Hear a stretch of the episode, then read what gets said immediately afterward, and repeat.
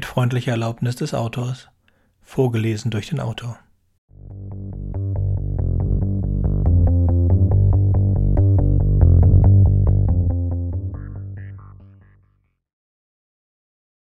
Christian Günther, Club Gold. Reich zu sein ist langweilig. Sepp hätte nicht gedacht, dass ihn das ganze Geld so schnell anöden würde. Die heiße Zeit war vorbei. Die Tage, an denen er 24 Stunden durchgearbeitet hatte, die nächtelangen Verhandlungen, die rauschhaften Zustände, wenn ein Projekt beschlossen war und die Prämien auf seine Konten fluteten, alles vorbei. Heiße Zeit? Nun ja, hauptsächlich erinnerte er sich an endlose Flüge, gesichtslose Hotels, langweilige Meetings in steril schmucklosen Räumen, mit fremden, aber doch ewig gleichwirkenden Gesprächspartnern. Eine Atemlosigkeit, die ihn ständig auf Trab gehalten hatte. Joggen morgens um sechs, Ernährung vornehmlich mit dem, was ihm die Fluglinien vorsetzten, die Jagd nach dem nächsten Taxi, ein Termin nach dem anderen. Jetzt war all das vorbei. Zeit zum Durchatmen, zum Verschnaufen. Freizeit. Und genug Geld, um zu tun, was immer ihm in den Sinn kam. Er konnte sein Geld fast nach Belieben aus dem Fenster werfen, und es wäre immer noch genug übrig. Er war stolz gewesen, als er vor drei Jahren den Absprung geschafft hatte, um nicht so wie viele seiner Kollegen mit Mitte 40 am fünften Herzinfarkt zu sterben. Inzwischen war er an jedem Ort gewesen, den er schon immer hatte besuchen wollen. Er hatte sich eine Yacht gekauft, die in einem Hafen irgendwo am Mittelmeer vor sich hin dümpelte. Die Sportwagen, von denen er schon als Junge geträumt hatte, standen nun in seiner Garage. Er hatte endlich Lena geheiratet, auf Bali, mit Flitterwochen, die nur drei Tage gedauert hatten. Er hatte zwar jetzt viel Zeit, doch Lena hatte immer noch Termine. Sie war ständig unterwegs, weil sie noch immer arbeitete. Für sie kam ein Aufhören nicht in Frage.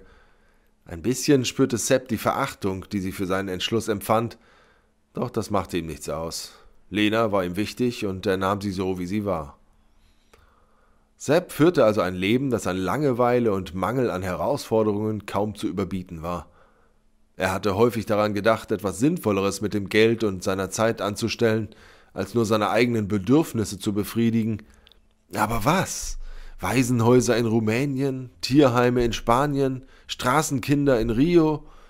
Wenn es um diese Fragen ging, hatte er sein früheres, schnelles und messerscharfes Entscheidungsvermögen eingebüßt.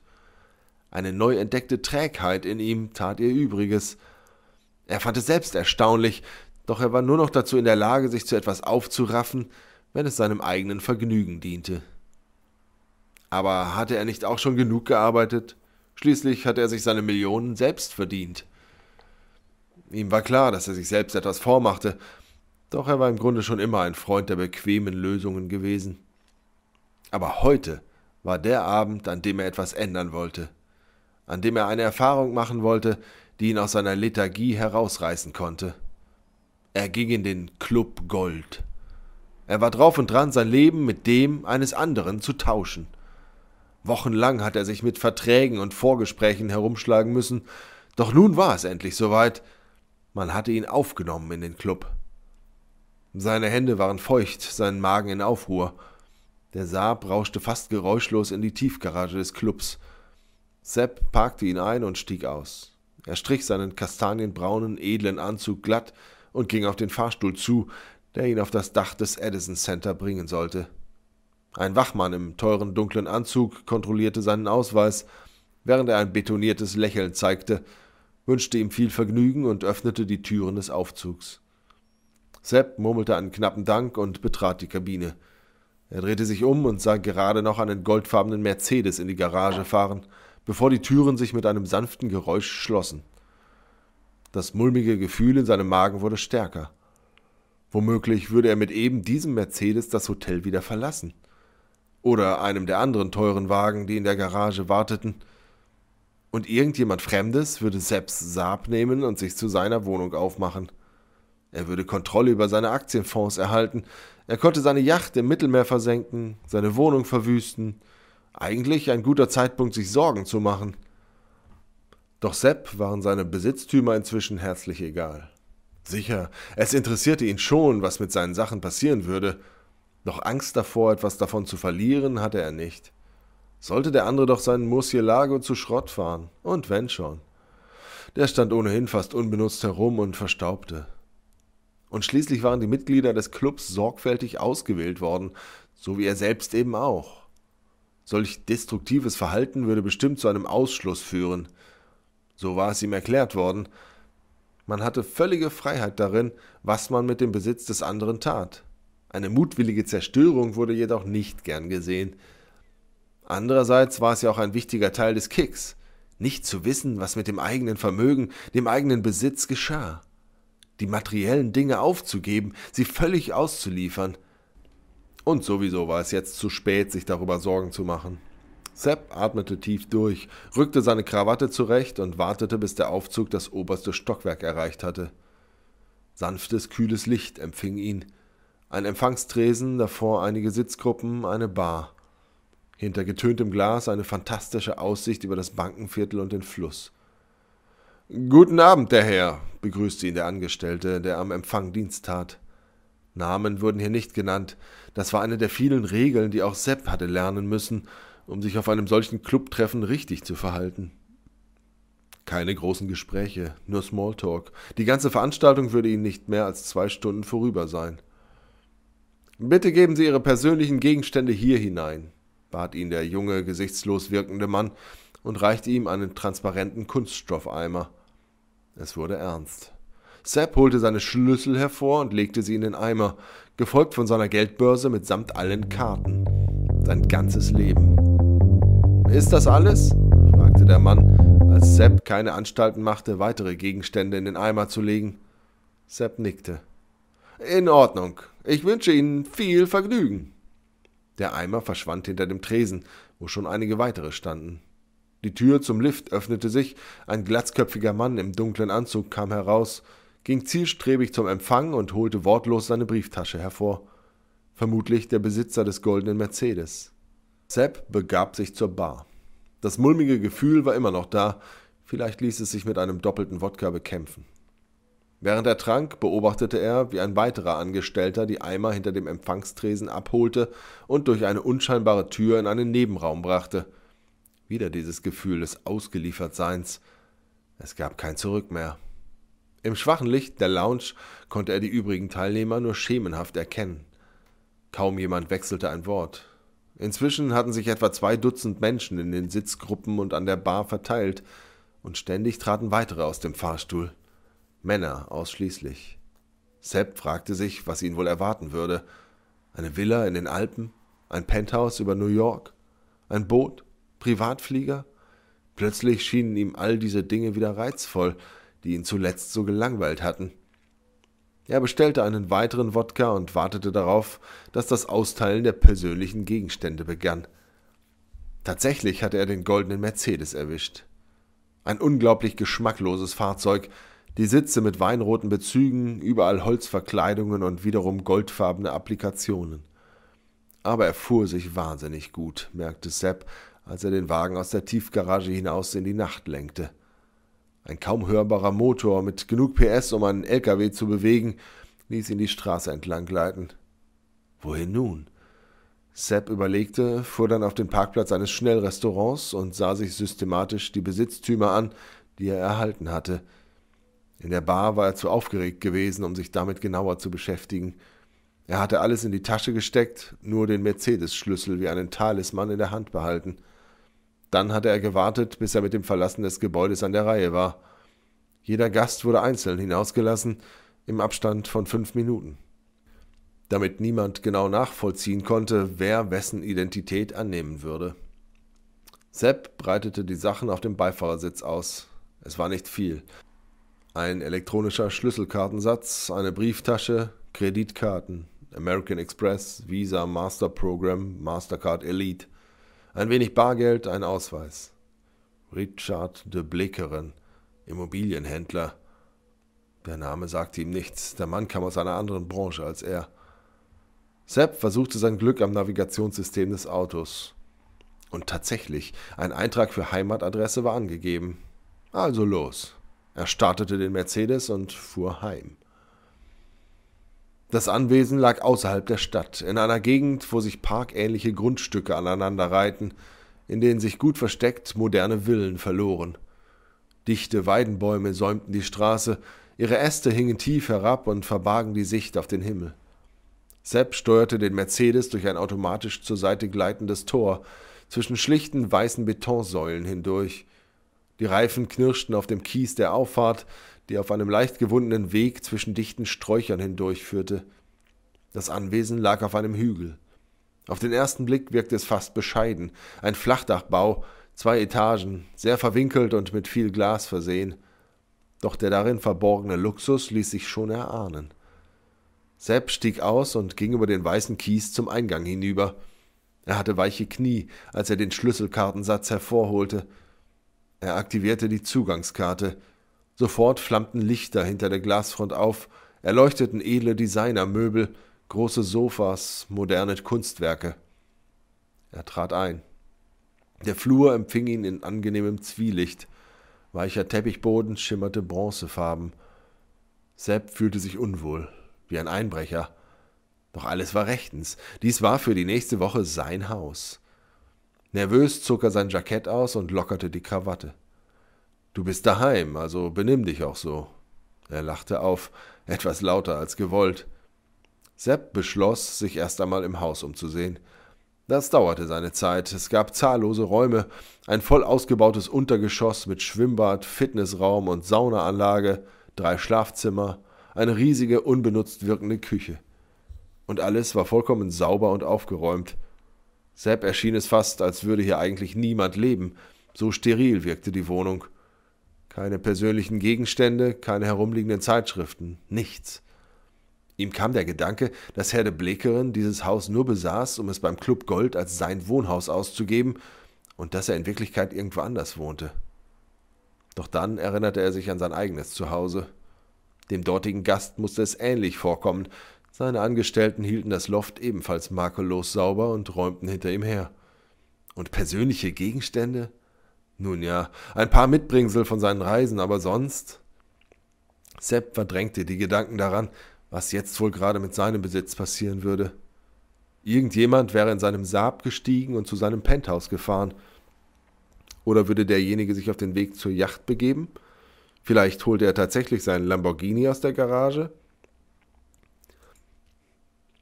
Oder sah er sich seine Wohnung an, verkaufte seine Aktien, trug seine Unterwäsche, was auch immer. Sepp konnte es nicht ändern. Er durchstreifte weiter das Haus, bis er Durst bekam und sich an der Bar im Wohnzimmer bediente. Er flätzte sich auf eines der ausladenden Sofas und betrachtete den nächtlichen Garten durch die Glasfront. Sein Körper schmerzte, die ganze Geschichte zerrte an ihm. Richtige Ruhe fand er nicht. Er nickte zwar kurz ein, doch an Schlaf war nicht zu denken, obgleich er sich furchtbar erschöpft fühlte. Er entschied sich, den Pool auszuprobieren, ging hinunter und beschloss, gleich nackt ins Wasser zu steigen. Das Schwimmen half ihm, seinen Körper und seinen Geist ein wenig zu entspannen und zu klären. Als er in einem Bademantel gehüllt wieder zurück ins Wohnzimmer kam, wartete dort jemand auf ihn. Glänzendes schwarzes Haar, schlank, lange Beine, gekleidet in ein Businesskostüm, ein hartes, aber hübsches Gesicht. Sepp blieb wie angewurzelt stehen – keine Familienangehörigen mit hineinziehen, hatte es geheißen. Hallo, sagte er lahm, als die Frau zu ihm aufblickte. Hi, ich hoffe, ich störe nicht. Ihre Stimme klang angenehm, warm und sanfter, als Sepp es erwartet hätte. Ihm fiel keine Antwort ein. Ich bin Sybil. Du wirst mich doch nicht vergessen haben, Richard? Ein gespielter Vorwurf überflog ihr Gesicht, dann lächelte sie wieder. Komm doch her und bring was zu trinken mit. Sie setzte ihre langen Beine gekonnt in Szene, als sie sie auf das Sofa schwang. Sepp ging wie automatisch zur Bar. Ist Wodka okay? fragte er mechanisch. Was immer du trinkst, Süßer. Was ging hier vor? Sie musste doch erkannt haben, dass er nicht Richard war. Vielleicht sollte er. Nein, sollte er nicht. Sepp beschloss, das Spiel mitzuspielen. Er nahm die Drinks und ging zu ihr. Sie nahm ihr Glas, stürzte es in einem Zug hinunter und machte sich sogleich daran, seinen Bademantel zu öffnen. Äh, was? brachte Sepp hervor, da umschlossen ihre Lippen bereits sein steif werdendes Glied. Er brauchte nur wenige Momente, um sich darauf einzulassen. Sie trieben es wild und ungestüm, und Sepp entdeckte an sich selbst eine Rücksichtslosigkeit, die er bisher noch nicht gekannt hatte. Aber offenbar stand Sybil darauf. Sie machte alles mit und lag schließlich schwitzend und erschöpft neben ihm. Ein weiterer Wodka und sie schlief. Sepp stand auf und trat ans Fenster. Ihm schwirrte der Kopf. Das war ein fantastisches Erlebnis gewesen, völlig unerwartet. Mit Sex hatte er nun gar nicht gerechnet. Er hatte nur an die Besitztümer des anderen gedacht. Er dachte an die Einführungstreffen zurück. Es war eindeutig erklärt worden, dass dritte Personen wie Ehefrauen, Kinder oder andere Verwandte herausgehalten werden sollten. Sie dürften von dem Tauschprogramm erfahren, das ließe sich schließlich kaum vermeiden. Aber Sex? Ob sie ein Callgirl war, das ihm sein Tauschpartner als Begrüßungsgeschenk herbestellt hatte? Es wäre gut, das herauszufinden. Nicht auszudenken, wenn er womöglich mit der Frau oder Lebensgefährtin von Richard de Breukerin geschlafen hätte. Dann hatte er es geschafft, innerhalb von wenigen Stunden gegen die Gesetze des Club Gold zu verstoßen. Er erinnerte sich nur unscharf an die Statuten des Clubs, sein Kopf war zu ausgelaugt, um noch klar zu denken. Es würde sich schon alles klären, dachte er und legte sich zu Sibyl. Am nächsten Morgen war das Wetter furchtbar. Der Regen prasselte an die Scheiben und rann in Sturzbächen daran herunter. Sibyl saß in der Küche, als Sepp von einer heißen Dusche zurückkehrte. Ein Callgirl, das blieb und morgens den Kaffee mit einem teilte? Sehr eigenartig. Sepp nahm sich von dem frisch aufgebrühten Kaffee und lehnte sich an den Küchentresen. Nicht einmal kleinste Abnutzungserscheinungen konnte er entdecken. Die Einrichtung war wirklich nagelneu. Keine Kratzer an der Arbeitsplatte, keine Wasserränder, nichts. Gut geschlafen? fragte Sybil ihn, während sie ihre Tasse in den Händen wand. Hm, schon, murmelte Sepp. Und? Hat es dir gefallen? fragte sie mit einem schmalen Grinsen. Ich fand's geil. Sepp zögerte. Sag mal, wer bist du denn eigentlich? Bist du. Fragt man das nicht eigentlich, bevor man miteinander schläft? unterbrach sie ihn. Hat Richard dich. was? angeheuert? Sybil lachte. Was ist los? Hast du ein Problem damit, fremde Frauen zu vögeln? Nein, wehrte Sepp ab. Aber wenn du seine Frau bist, was ist dann? Sibyl blickte ihn fragend an. Ihr macht das doch alle so in eurem Club. Du kannst froh sein, dass ich drauf stehe. Oder wäre es dir lieber. Sepp brauchte einen Moment, um zu begreifen. Äh, nein, keuchte er dann. Nein, aber was meinst du damit? Wir machen das alle so. Eigentlich dürftest du doch gar nicht hier sein.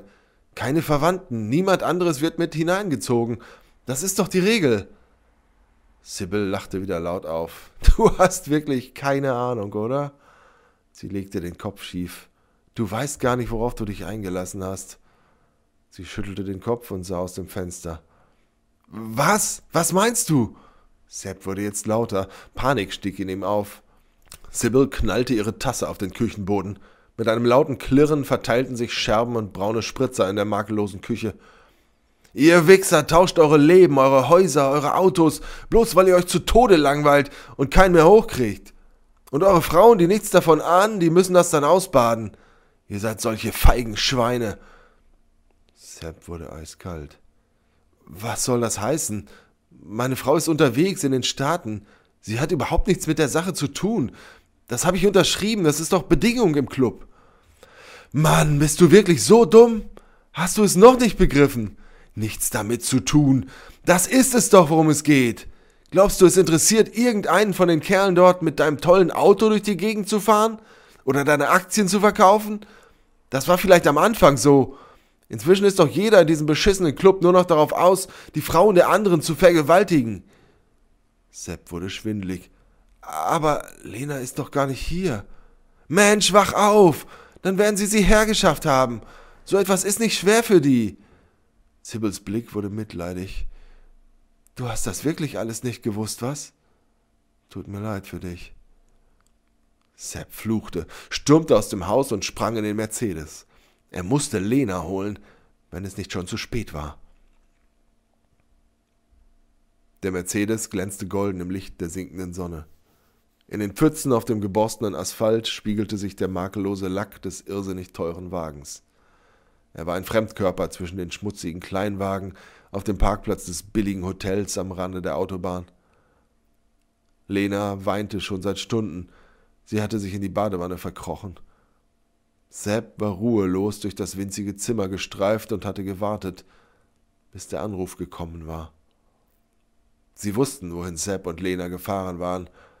Sie machten ihm deutlich, dass sie ihn finden würden, wo auch immer er hinginge. Aber sie würden ihn in Ruhe lassen, wenn er ihnen sein Vermögen überschrieb. Sepp stand auf. Er fühlte sich, als habe er eine zentnerschwere Last zu schultern. Er ging ins Bad und setzte sich auf den Rand der Wanne. Lena drehte das Gesicht zur Wand. Sie haben eben angerufen. Sie können das alles regeln und werden uns in Ruhe lassen.